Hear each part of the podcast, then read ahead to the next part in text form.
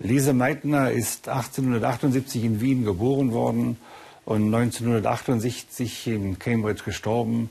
Und sie gehört zu den großen Physikern des 20. Jahrhunderts, auch wenn vielleicht niemand ihren Namen sofort richtig einordnen kann. Was man sagen kann, ist, dass sie einen Nobelpreis verdient hätte, aber nicht bekommen hat. Und äh, es ist lächerlich, die Begründung heute anzusehen, mit der man ihr den Nobelpreis verweigert hat. Äh, darauf kann, werde ich gleich noch eingehen. Wie gesagt, diese Weiter stammt aus Wien und sie hat es von Anfang an sehr schwer gehabt. Erstens war sie eine Frau in einer Männerwelt, also nicht nur jetzt in der Wissenschaft gesehen, sondern überhaupt in der Gesellschaft ihrer Zeit. Das war eine Männerwelt. Und zweitens war sie eine Jüdin in einer antisemitischen Welt. Sie ist zwar protestantisch getauft worden, aber das äh, hat ja später in den Zeiten der nationalsozialistischen Machtherrschaft keine Bedeutung gehabt. Jüdin ist Jüdin und sie musste dann 1938 als 60-jährige Deutschland verlassen, aber das ist auch schon ein zu weiter Sprung nach vorne, auf den wir noch kommen werden. Zunächst mal hat sie überhaupt Abitur geschafft, das war schon Mühe, dann durfte sie gar nicht studieren, was sie studieren wollte, nämlich Physik. Sie musste aus der Französisch studieren, um dann ein Lehrerexamen abzuschließen abzuschließen. Aber dann endlich durfte sie zur Physik gehen. So war dann die zweite Frau, die in Wien promoviert hat. Ihre Karriere hat sie allerdings in Berlin gemacht. 1906 hat sie zunächst mal mit einer Arbeit über die Radioaktivität promoviert. Und das ist das Phänomen, das sie am meisten beschäftigt hat. Radioaktivität ist heute ein gebräuchliches Wort, von dem sich, äh, bei dem manche Leute eher sorgenvoll an Strahlen denken. Aber tatsächlich war die Radioaktivität am Ende des 19. Jahrhunderts eine große Entdeckung. Man stellte fest, dass viele Atome nicht stabil sind, sondern sich verwandeln kann, dabei radioaktive Strahlen aussenden, die man auf verschiedene Weise charakterisieren konnte. Und man einigte sich darauf, von Alpha, Beta und Gamma-Strahlen zu sprechen. Und äh, Bernice Meitner hat sich dabei besonders verdient um den Beta-Zerfall gemacht. Der Beta-Zerfall äh, zeigte nämlich die merkwürdige Erscheinung, dass dabei von den Atomen Elektronen ausgesendet wurden und diese Elektronen schienen aus dem Kern zu kommen. Das war eine der großen ersten Entdeckungen von diesem Meitner. Und das ist natürlich ein Rätsel, denn die, als, als Atom stellte man sich vor als ein Gebilde, das eine Hülle hatte, in dem die Elektronen waren. Und im Atomkern selbst sollte es nur Protonen geben. Wie jetzt da jemals ein Elektron raus entstehen konnte, war ein großes Rätsel, aber über das sich dann diese Meitner äh, sehr viele Gedanken gemacht hat und dass sie dann später auch vernünftig oder verständlich lösen konnte. Auch das wird noch gleich geschildert. Wenn sie hat in Berlin nach der Promotion in Wien mit Otto Hahn zusammengearbeitet, der als Chemiker sich auch um die Radioaktivität bemühte und das zeigt auch, dass da eine erste interdisziplinäre Zusammenarbeit gefordert war. Dieses Phänomen der Radioaktivität konnte man nicht als Physiker allein oder als Chemiker alleine verstehen, sondern nur im Verbund. Später kamen noch andere Disziplinen dazu. Das Wesentliche war nur, dass Lise Meitner zwar die führende theoretische Forscherin auf dem Gebiet war, aber Otto Hahn gewissermaßen immer den Ruhm eingeheimst hat, dass er aber, das aber nicht seine Schuld war, sondern die der Umgebung. Lise Meitner durfte auch das Laborgebäude nicht durch den Haupteingang betreten, sondern durfte durch, durch den Hintereingang kommen. Aber das hat sie nicht weiter geschürt. Sie war offenbar eine sehr musikalisch orientierte, fröhliche Person. Und äh, es wird immer erzählt, dass bei dem Arbeiten sie zusammen mit Otto Hahn Brahms Lieder gesungen hat. Das wäre natürlich mal heute auch was Interessantes, dass zwischen dem Pipettieren und Zentrifugieren im Labor Brahms Lieder gesungen wird. Man kann natürlich auch Schubert Lieder singen. Der entscheidende Jahr in der Entwicklung von diesem Wein, oder ein entscheidendes Jahr, ist das Jahr 1932. In, dieser, in diesem Jahr wurde entdeckt, dass es neben den damals bekannten Elementarteilchen Proton und Elektron noch ein drittes gab. Das war das sogenannte Neutron. Und dieses Neutron konnte tatsächlich zerfallen in ein Proton und ein Elektron. Und das war natürlich dann kein Problem, was die Ladung angeht. Aus einem neutralen Teilchen wird eine positive und ein negatives Teilchen, sodass die Ladung insgesamt erhalten bleiben konnte. Aber Lise Meiden hat durch genauere Untersuchungen und Analysen bemerkt, dass die Energiebilanz nicht ganz stimmte. Und tatsächlich weiß man heute, dass das Neutron, wenn es dann zerfällt in ein Proton und ein Elektron, noch ein drittes Teilchen dabei freisetzt, das man heute Neutrino nennt.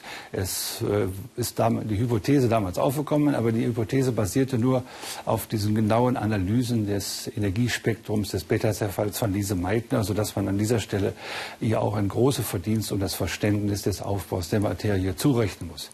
Das Interessante an dem Neutron war aber natürlich die Anwendungsmöglichkeit. Das Neutron als neutrales Teilchen, so dachte man, konnte durchaus äh, benutzt werden, um Atomkerne zu beschießen. Nämlich, normalerweise würde man erwarten, dass Teilchen, die geladen sind, von der Elektronenhülle, der negativen, abgelenkt werden.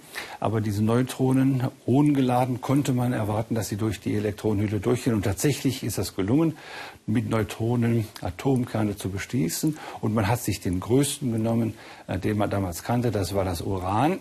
Und die Idee der Physiker war, unter anderem Einleitung von Lise Meitner, dass wenn man das äh, Neutron äh, auf einen Urankern schießt, dass der Urankern in der Lage ist, das Neutron einzufangen, dass er dabei größer wird, dass dadurch das Atom größer wird und auf diese Weise neue Elemente entstehen, die man Transurane nannte. Dafür hatte sie sogar theoretische Hilfe. Der erste, der dabei geholfen hat, war ein Berliner Physiker namens Max Delbrück, der später in die Biologie gewechselt ist und den Nobelpreis für Medizin bekommen hat. Und der Nachfolger von Max Delbrück war der später in der Nachkriegszeit als Friedensforscher berühmt gewordene Karl Friedrich von Weizsäcker. Also wir ahnen schon, was für eine ungeheure Versammlung von Geisteskraft in dem Labor von Lise Meitner versammelt war und alle bewunderten die große theoretische und physikalische und wissenschaftliche Qualität von Lise Meitner, die tatsächlich kurz vor einer großen Entdeckung stand, als etwas politisch äh, Entscheidendes passierte, nämlich 1938 wurde Österreich dem Nationalsozialistischen Reich zugeordnet. Dadurch war die Wiener Jüdin Lise Meitner plötzlich einfach nur noch eine Jüdin und sie musste Deutschland verlassen. Es ist das schon eine schwierige Situation. Lise Meitner war 60 Jahre alt, hatte ihr ganzes Leben im deutschsprachigen Raum verbracht und war jetzt plötzlich gezwungen, diesen Raum, diesen Teil zu verlassen und nach Schweden zu emigrieren. Natürlich war sie den Schweden dankbar, dass sie sie aufgenommen haben, aber wenn man in Schweden alleine ist, ist man auch in Schweden alleine und sie hatte keine Möglichkeit, in ihren Geräten weiterzuarbeiten. Sie musste einfach zusehen, wie in Berlin ihre Experimente fortgesetzt äh, äh, werden konnten. Und da kam jetzt Otto Hahn, kommt Otto Hahn eine große Rolle zu. Er hat nämlich die Versuche von Lise Meitner übernommen und nach den Transuranen gesucht, aber dabei gemerkt, dass es dafür eigentlich gar keine analytische Möglichkeit gab. Und Otto Hahn hat als guter, äh, hervorragender Chemiker äh, erstmal überlegt, was kann ich nicht nachweisen, ob irgendetwas anderes passiert, wenn ich äh, Uran mit äh, Neutronen beschieße. Und tatsächlich stellt sich heraus, das Neutron trifft den Urankern und sorgt nicht dafür, dass der größer wird, sondern er sorgt dafür, dass der Urankern kleiner wird. Tatsächlich passiert so, dass beim Neutronenbeschuss Uran halbiert wird. Es entsteht zum Beispiel Barium, wie Otto Hahn nachweisen konnte. Und er hat das dann Lise Meitner in einem Brief geschrieben, der im Winter 1938 in Schweden eintrifft. Und jetzt passiert Folgendes, und ich würde gerne daraus eine literarische Erzählung oder literarische Szene machen. Eine 60 Jahre alte, vertriebene Frau steht im schwedischen Winter in einer tief verschneiten Landschaft mit einem Brief aus Berlin da, in dem sie erfährt, dass wenn man Neutronen auf Uran schießt, der Urankern zerplatzt. Sie kann sich ausrechnen, dadurch, dass das Uran in Barium zerfällt, dass dabei nicht nur ein Kern in zwei kleinere zerfällt, sondern dass dabei Masse verloren geht. Und diese Masse kann ja nicht verloren gehen im physikalischen Sinne, sondern sie kann nur verwandelt werden.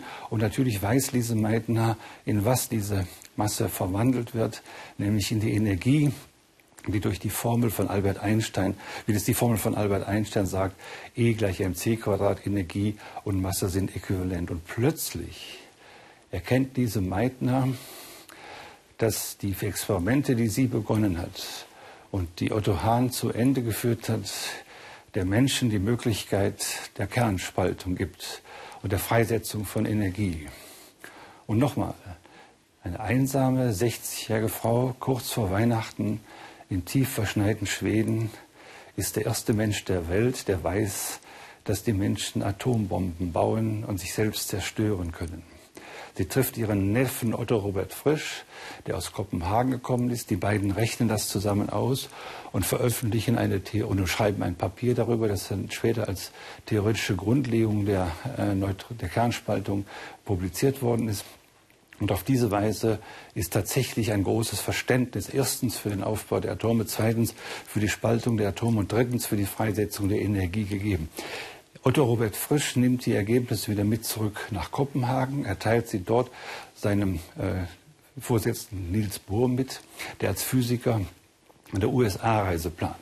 Zwar versucht Otto Robert Frisch, bittet Robert Frisch Bohr, die Ergebnisse und die Ideen nicht ähm, äh, zu verraten, aber Bohr er erzählt das natürlich seinen Freunden und er vergisst den Freunden zu sagen, das nicht zu verraten, sodass als Bohr Anfang 1939 in den USA ankommt, sich die Entdeckung aus Berlin, dass es die Kernspaltung möglich ist und die Theorie von Meitner, dass dabei Energie freigesetzt wird, sich sofort in den USA verbreiten. Und man kennt ja ungefähr den Rest der Geschichte, dass die Amerikaner von nun an quasi in der Lage sind, ein Atombombenprogramm aufzulegen, das sie natürlich aber erst später getan haben. Wir wissen natürlich, wie die Geschichte insgesamt weitergeht. Äh, die, äh, in den 40er, spätestens in den 40er Jahren fangen die Amerikaner an, ein großes Programm aufzulegen, um die Atombombe zu bauen. Man nennt das das Manhattan-Projekt. Und es gelingt auch, eine Atombombe zur Explosion zu bringen. Und äh, das Überraschende ist jetzt, dass trotz dieser gewaltigen Einsätze von Energie, die ja rein zerstörerisch wirkt, das Nobelkomitee den Nobelpreis für Chemie 1946 an Otto Hahn vergibt. Und die ganz große Frage ist, warum nicht an Lise Meitner? Normalerweise ist es unmöglich, solche Auskünfte zu bekommen, aber in den 70er Jahren haben die Nobel äh, Kommission entschieden, dass man 50 Jahre nach der Vergabe des Preises die Begründung anschauen kann. Und so konnte man dann tatsächlich äh, vor kurzem genau lesen, warum Lise Meitner den Nobelpreis nicht bekommen hat. Und die Entdeckung ist deprimierend.